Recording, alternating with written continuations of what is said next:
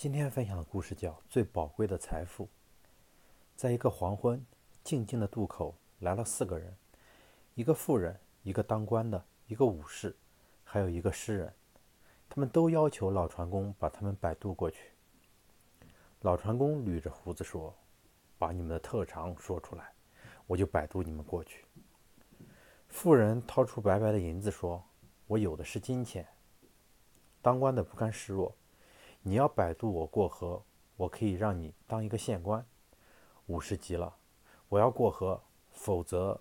说着，扬扬紧握的拳头。你呢？老船工问诗人。哎，我一无所有，可我如果不赶回去，家中的妻子儿女一定会急坏的。上船吧，老船工挥了挥手。你已经显示了你的特长，这是最宝贵的财富。诗人疑惑地上了船。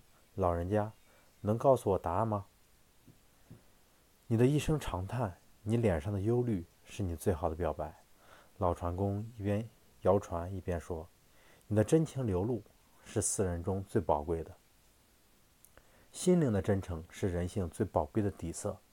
真诚相对，则会有如沐春风、如啜佳茗、如晤故人之感。权势、金钱、武力。”不是万能的，他们也有苍白无力的时候。